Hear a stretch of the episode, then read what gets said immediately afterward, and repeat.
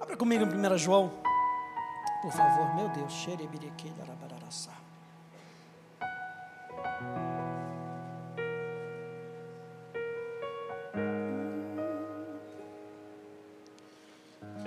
Primeira João, capítulo 4.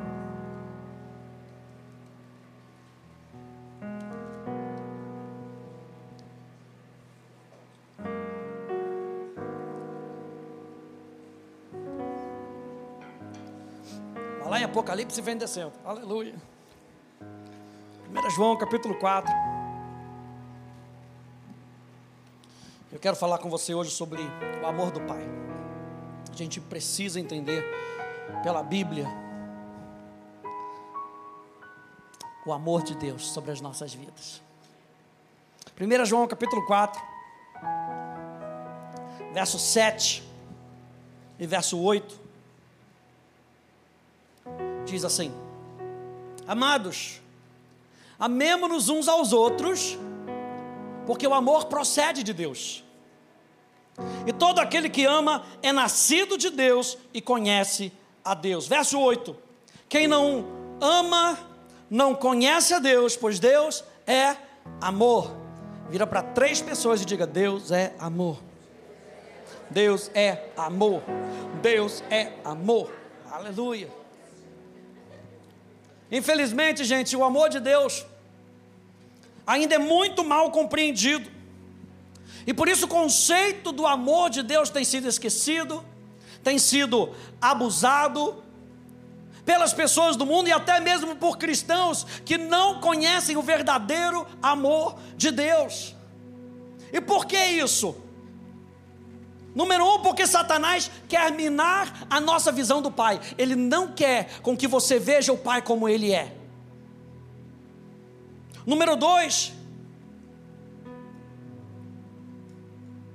porque muitas vezes nós temos essa visão de um Deus perfeito através das nossas experiências imperfeitas. E porque nós olhamos para Deus a partir das nossas experiências imperfeitas, a gente não, conhece, não consegue conhecer o amor de Deus plenamente.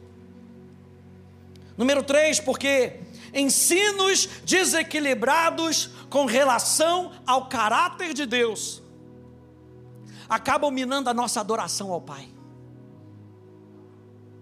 E número 4, por conta da idolatria porque nós acabamos criando o tipo de Deus que nós queremos. Você lembra do povo? O povo sai do Egito por uma experiência e intervenção divina. Deus se apresenta para eles e protege o povo. Mas quando Moisés foi para ter uma experiência com Deus, quando Moisés está lá em cima tendo uma experiência com Deus, o povo queria ter uma outra experiência. O que, que eles fazem? Um bezerro de ouro. Eles acabam criando o Deus que eles queriam ver. E isso pode atrapalhar, gente, a nossa visão de quem Deus é. Nosso trabalho é ir para a Bíblia e deixar Deus se revelar como Ele é. No verso 16 e verso 17, olha só o que, que o apóstolo João continua dizendo. Verso 16, verso 17, ele diz: E nós conhecemos o amor, ele está falando para uma igreja, ele está falando para um povo, e ele está afirmando: nós conhecemos o amor, e nós cremos nesse amor que Deus tem por nós. Deus é amor, e aquele que permanece no amor, permanece em Deus, e Deus permanece nele. Nisso, o amor é aperfeiçoado em nós, para que no dia do juízo, para que no dia do juízo, mantenhamos confiança. Pois assim como Ele é, também nós somos nesse mundo.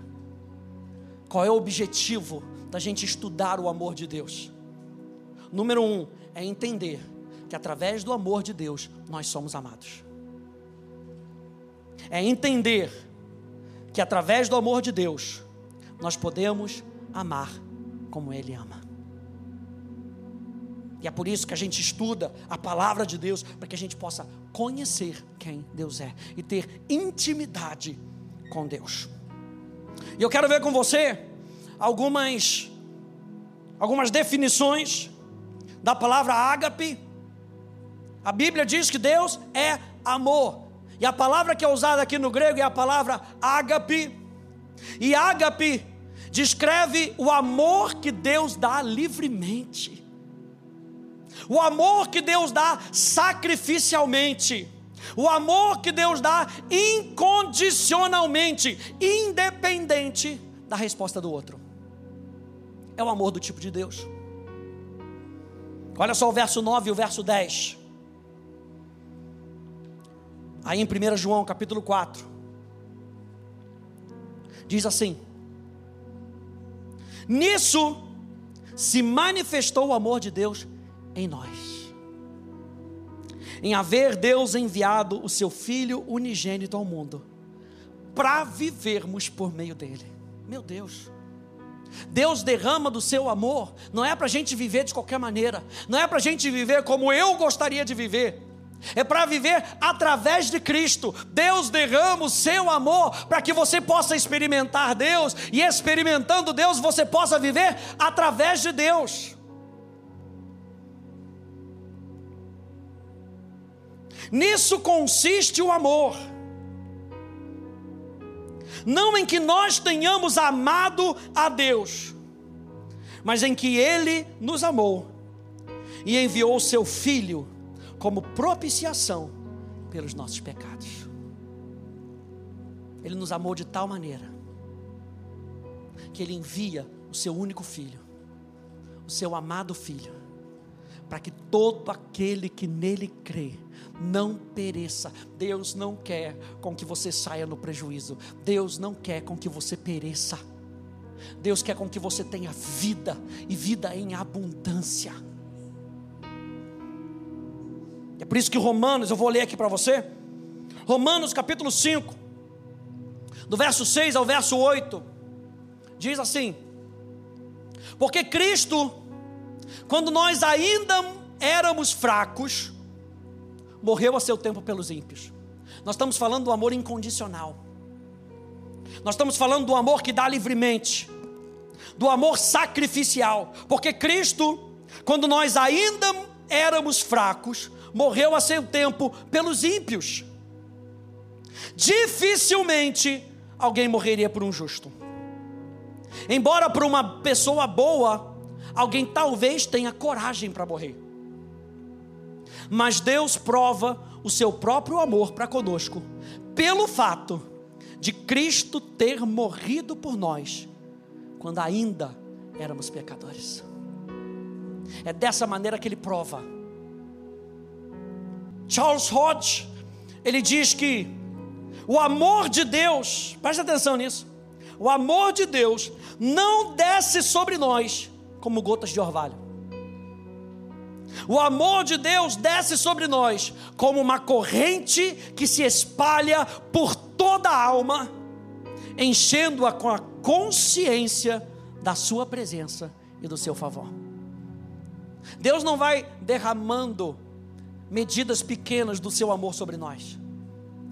A Bíblia fala que o amor de Deus tem sido derramado nos nossos corações pelo Espírito Santo. Sabe como ele cai? Ele cai de enxurrada sobre você. Sabe a chuva que a gente está esperando em Ribeirão Preto? Aleluia!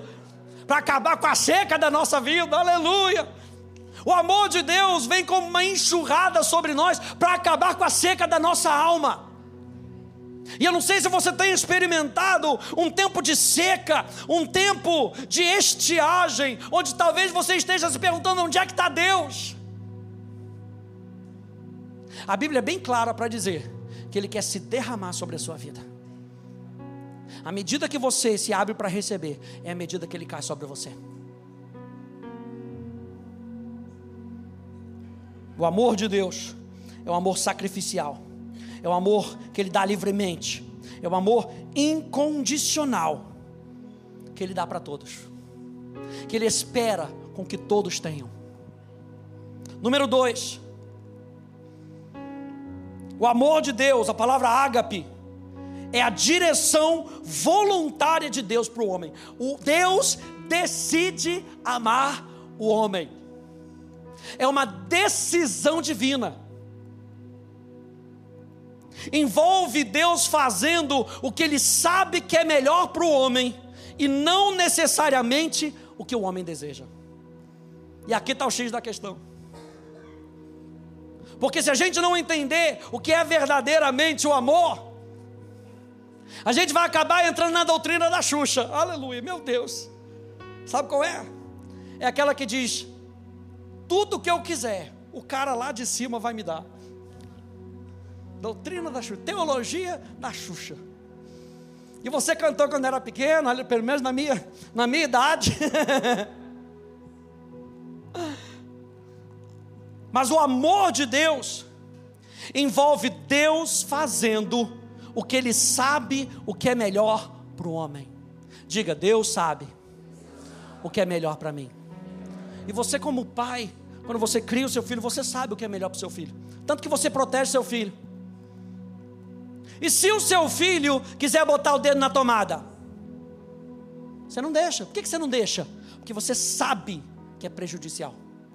Tem coisas que o amor de Deus não vai permitir com que a gente faça, porque Deus sabe que é prejudicial para a gente.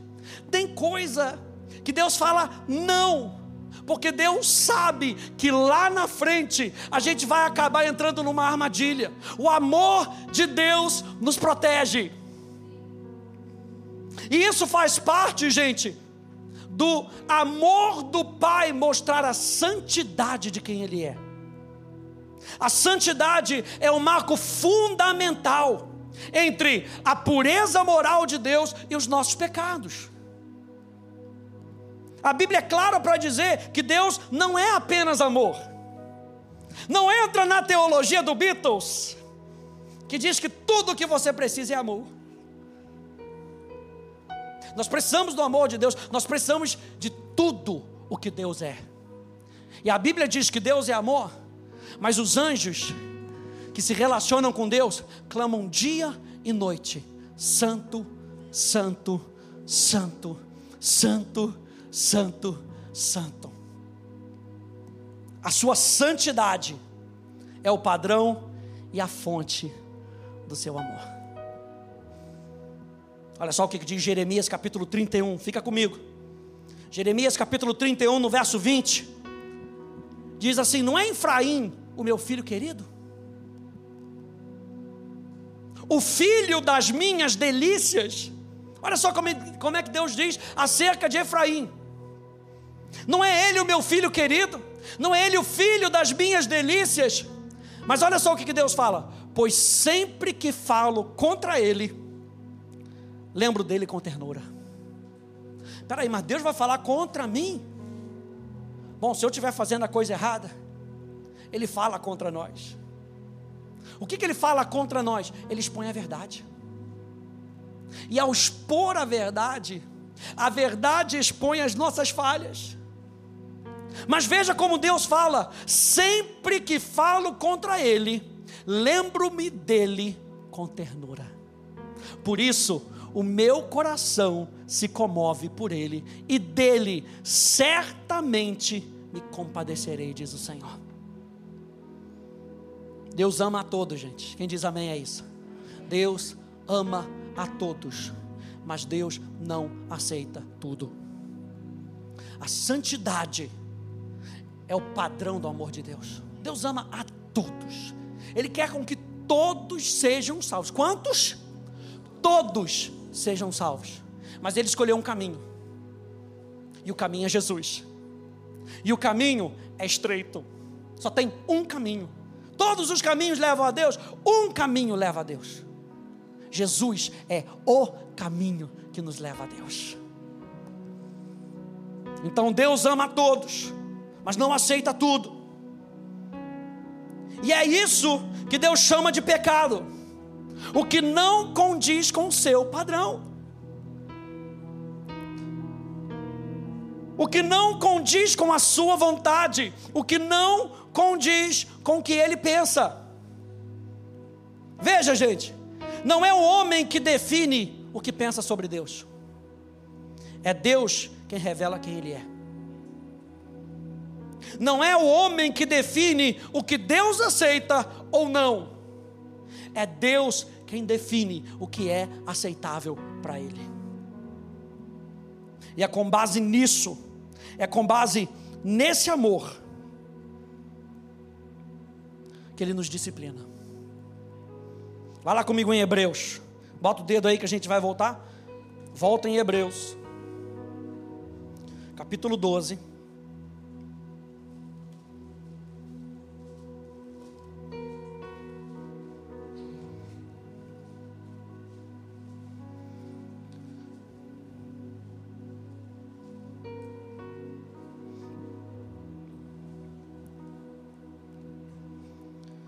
Hebreus capítulo 12, a partir do verso 6.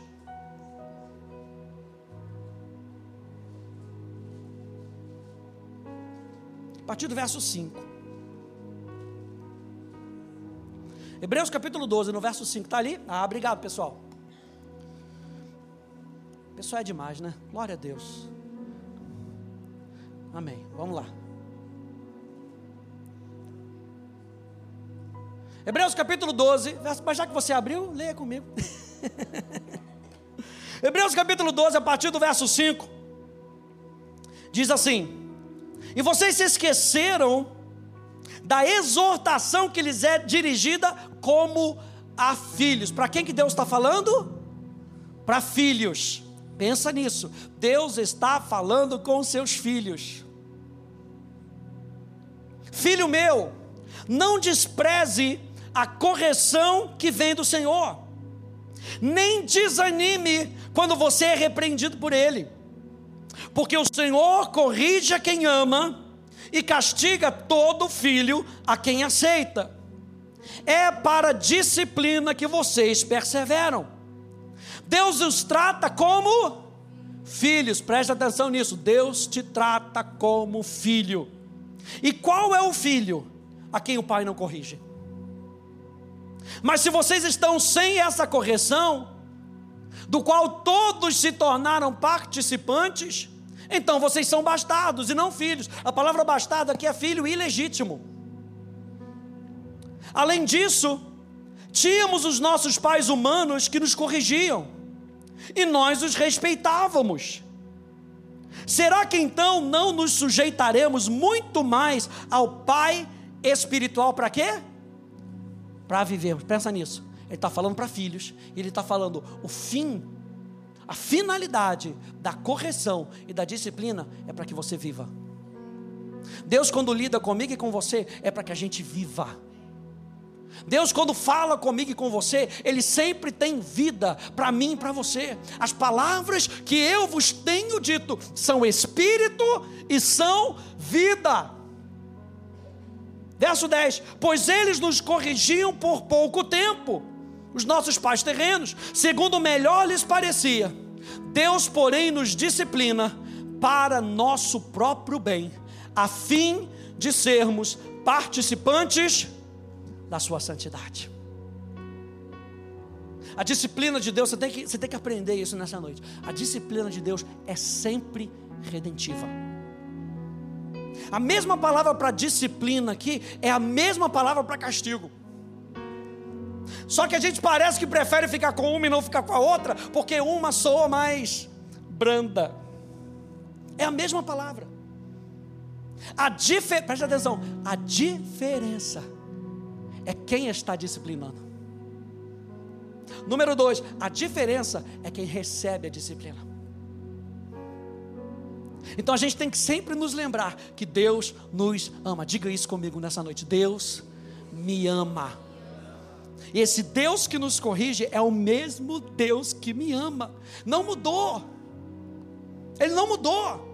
A disciplina de Deus é sempre redentiva, sempre para o nosso bem, sempre para que a gente possa cumprir os propósitos dele. Então, se Deus vai nos corrigir na rota, e nós precisamos, nós precisamos da correção de Deus, nós precisamos da correção dos nossos pais, Nós precisamos da correção dos nossos líderes para que a gente possa alcançar tudo. Preste atenção: Deus não quer com que você se perca ao longo do caminho. O amor de Deus é tão grande por você que muitas vezes Ele vai nos disciplinar, nos corrigir, para que a gente chegue no final. Meu Deus. Lembre-se sempre, é o amor de Deus que nos disciplina. Gente, Deus não tem prazer em que o ser humano vá para o inferno. Deus não tem prazer que o ser humano vá para o inferno. Deus não tem prazer em se irar. Você sabia que a ira de Deus não é um atributo de Deus? Não faz parte do seu caráter. Mas a Bíblia diz que ele se ira, mas ele não tem prazer em se irar. O que, que Deus tem prazer? Deus tem prazer em com que você viva. Deus tem prazer em com que você experimente tudo o que Ele é. O prazer de Deus está no ser humano respondendo ao seu amor. Meu Deus, que frase é essa para você anotar, para você ficar meditando a semana inteira? O prazer de Deus é quando eu respondo ao seu amor, mesmo quando Ele me disciplina. Philip Hughes, ele diz assim: a disciplina não é a marca de um pai severo e sem coração mas de um pai que se preocupa profunda e amorosamente com o bem-estar do seu filho. Deus nos disciplina. O amor de Deus nos disciplina. E número três, a palavra ágape é o amor que é ordenado aos crentes. É o amor capacitado pelo seu espírito, ativado pela escolha pessoal da vontade de alguém não é baseada em sentimentos. O amor não é baseado em sentimentos, em relação ao objeto do amor, e ele é manifestado por ações específicas. Ele não é um sentimento, e ele é manifestado por ações. Deus não amou o mundo só dizendo para você que ele te ama. Ele provou enviando o seu filho. Jesus prova que nos ama indo para a cruz do Calvário. O amor é manifesto em ações. E a primeira coisa que a gente vê aqui é que o amor é ordenado aos crentes. Quem é crente, diga amém. Volte lá para mim, em 1 João capítulo 4, no verso 11. 1 João capítulo 4.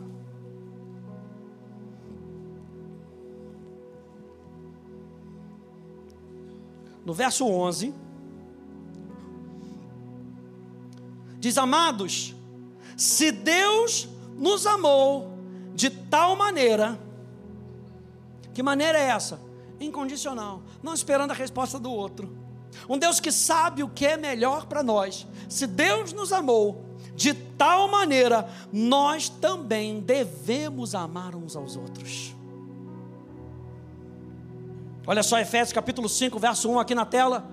Diz: Sede, pois, imitadores de Deus,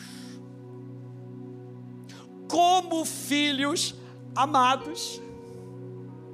Por isso que a gente começou lá dizendo: Nós conhecemos o amor.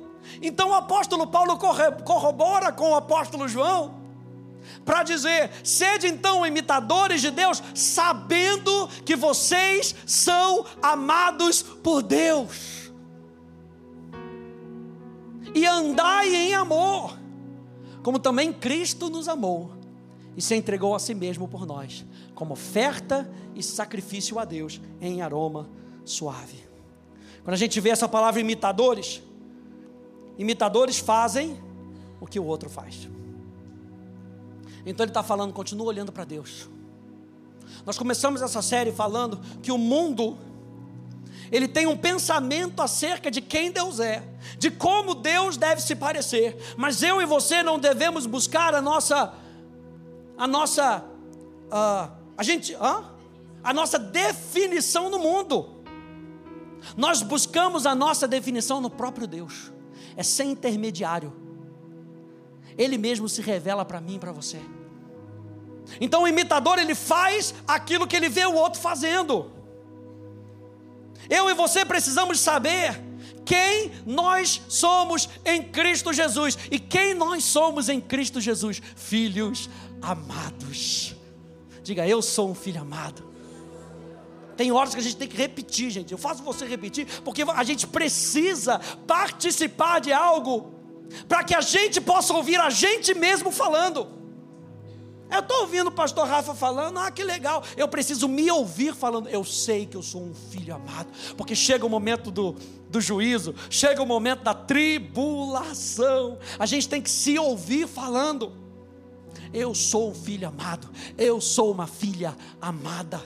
A gente precisa saber quem nós somos em Cristo Jesus. Você lembra de Jesus no batismo? Jesus está sendo batizado e o que que ele ouve do Pai? Esse é o meu filho amado, em quem eu tenho prazer. E Deus tinha tanto prazer em Jesus que no Getsemane o Pai não responde à oração de Jesus. Você lembra de Jesus falando? Senhor, se possível, passa de mim esse cálice. Mas você vê Jesus se submetendo à vontade do Pai, dizendo: Mas seja feita a tua vontade. Jesus, quando teve que ir para o deserto, ele foi com a certeza de que ele era filho amado. E Paulo está querendo apresentar uma doutrina aqui para a gente, o um ensino. Eu e você somos filhos amados. Então vamos imitar o nosso Pai. A segunda coisa que a gente vê no verso 2, ele diz assim: andar em amor. Andar fala do progresso da nossa vida. Andar fala de fazer bom uso da oportunidade que temos. Andar fala da nossa conduta. E o exemplo aqui é Cristo. Aqui está a cultura. Sabe o que a palavra cultura quer dizer no latim? Cultivar. É isso que eu e você precisamos cultivar na nossa vida. Eu não sei se na sua época era assim, mas na, na escola, lá no Rio, quando a gente era pequenininho, tinha que fazer o experimento com feijãozinho. E tinha que cuidar do feijãozinho. Tinha que cultivar o feijãozinho. Para que a gente pudesse dar um relatório para a professora. E você botava o feijãozinho, botava a aguinha, e todo dia tinha que dar uma regadinha, todo dia tinha que ver o que estava acontecendo. Isso é cultivar. Cultivar fala de plantar e cuidar para que o processo vá até o objetivo. É essa cultura que o apóstolo Paulo está querendo trazer para mim e para você. Ande em amor, ande no amor sobrenatural.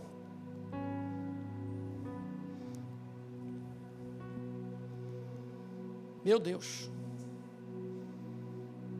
1 Timóteo, capítulo 4, verso 12.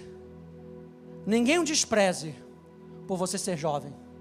Pelo contrário, seja um exemplo. Como é que Timóteo ia ser um exemplo? Sendo imitador de Deus. Seja um exemplo para os fiéis na palavra, na conduta, no amor, na fé e na pureza.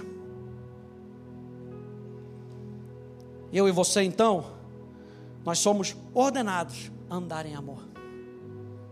Não é um pedido. Jesus não está no céu falando, por favor, faz isso por mim, eu nunca te pedi nada na vida.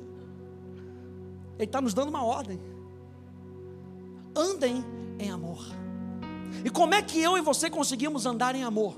Se nós formos capacitados pelo Espírito. 1 João capítulo 4, no verso 12. Diz assim: Ninguém nunca viu a Deus. Se amarmos uns aos outros, Deus permanece em nós e o seu amor em nós é aperfeiçoado. Nisso conhecemos que permanecemos nele e que ele permanece em nós, pelo fato de nos ter dado do seu Espírito. E nós temos visto e damos testemunho de que o Pai enviou o seu Filho como Salvador do mundo. Se a gente realmente conhecer o Pai, gente, nós poderemos verdadeiramente dizer que nós somos filhos de Deus. Olha só o que diz João capítulo 14, Se vocês me amam, guardarão os meus mandamentos. E eu pedirei ao Pai, e Ele lhes dará outro consolador, a fim de que esteja com vocês até quando? Para sempre. Ele é o Espírito da verdade, que o mundo não pode receber, porque não vê nem o conhece. Vocês o conhecem, porque Ele habita com vocês e estará em vocês. Não deixarei que vocês fiquem órfãos. Jesus está expressando o coração do Pai. Ele está dizendo: Eu vou colocar em você. A gente já viu em Gálatas que é pelo Espírito Santo que nós clamamos Abba Pai. Jesus então está dizendo: Eu não vou colocar um Espírito Santo só para ajudar vocês no que vocês precisam fazer. Eu vou colocar o Espírito Santo em você para que vocês saibam da identidade de vocês, para que vocês possam ter a certeza de que o Pai ama vocês. Ele está falando: vocês não vão ficar órfãos. Um órfão vive uma vida como se não tivesse um lugar seguro no coração do seu pai. Um órfão se sente como se não houvesse afirmação, proteção, conforto, amor, com um sentimento de que ele não faz parte daquele ambiente. Um órfão é sozinho, é isolado, não se envolve com outras pessoas Portanto, ele tem que lutar, ele tem que conquistar, ele tem que competir para ter algo na vida. Um órfão vive uma vida de ansiedade, muitas vezes de medo, muitas vezes de frustração. Ah, mas o espírito do filho. O espírito do filho fala de segurança, de significância, de identidade, de paciência, de confiança de fidelidade, de lealdade, de humildade. O espírito de filho depende do, do seu pai. E o apóstolo, o apóstolo João está querendo nos lembrar aqui. Jesus dizendo: vocês não vão ficar órfãos. A segurança de vocês está na identidade de vocês como filhos. No verso 19, 1 João capítulo 4, verso 19. Eu vou terminar aqui. Diz assim: Nós amamos porque Ele nos amou primeiro. Então eu posso amar, eu posso amar a Deus porque Ele me amou, eu posso amar outras pessoas porque Ele me ama. Gente, você dá uma olhadinha em 1 Coríntios capítulo 13, e você vai ver o capítulo mais usado nos casamentos. Aleluia. E você vai dar uma lidinha e fala: como é que eu vou viver esse negócio? O amor. Quem nunca se irritou aí? Levanta a mão, você, você quer ter, aleluia. A Bíblia fala: o amor não se irrita. Meu Deus. É justamente para que a gente possa depender do Pai. É um amor sobrenatural. A gente não pode dizer que a gente vive esse amor na nossa carne, nos nossos desejos. A gente tem que depender dele para poder viver. Nós recebemos então a revelação do seu amor, para poder responder a ele, permitindo que o amor de Deus transborde para as outras pessoas. Olha só esses, esses versículos aqui. Judas, verso 21, diz: Mantenham-se no amor de Deus. João capítulo 15, no verso 9, diz: Como o Pai me amou, também eu vos amei, permanecei no meu amor. Segunda Tessalonicenses 3, 5, que o Senhor conduza o coração de vocês ao amor de Deus e à perseverança de Cristo. Sabe por quê, gente? Essa imagem do amor de Deus, a imagem clara, a imagem verdadeira, a imagem bíblica, do coração de Deus, de quem Deus é, do amor de Deus, precisa estar em alta na nossa vida, para que a gente não seja como aquela igreja de Apocalipse, a igreja de Éfeso, que estavam trabalhando para Deus, fazia tudo, em todos os encontros, em todos os eventos da igreja, falava, profetizava, mas disse Jesus a João para dizer a essa igreja: pode subir, gente tenho uma coisa contra vocês: que vocês abandonaram o seu primeiro amor. E aqui o apóstolo Paulo está nos lembrando que vocês sejam perseverantes no coração, que vocês sejam perseverantes no amor de Deus. Toda a nossa fé cristã depende do nosso conhecimento de Deus. E todo o propósito da nossa fé é que possamos conhecê-lo de forma precisa, mais íntima e mais pessoal. Deus quer que onda após onda você seja sacudido, inundado e experimente com todos os santos. Experimente com os seus irmãos. É por isso que eu e você nos reunimos, como diz o escritor de Hebreus, nós nos reunimos para que nós possamos nos estimular ao amor para que o amor que está no seu coração possa aquecer o amor do coração da outra pessoa. E é por isso que o apóstolo Paulo está dizendo aqui: para que vocês experimentem com todos os santos. Qual é a largura, o comprimento, a altura e a profundidade, e conhecer o amor de Cristo, que excede todo entendimento, para que vocês fiquem cheios de toda a plenitude de Deus. O que, o apóstolo Paulo está falando? Quer ter a plenitude de Deus? Tem que conhecer o amor do Pai. Tem que conhecer o amor do Pai através de Cristo. Tem que conhecer o amor do Pai através de Cristo que é derramado pelo Espírito Santo nas nossas vidas. O amor de Deus, ele é sacrificial, ele é intencional ele é sobrenatural, é parte da vontade de Deus. Deus te ama. Sabe por que, que ele te ama? Pelo simples fato de que ele te ama.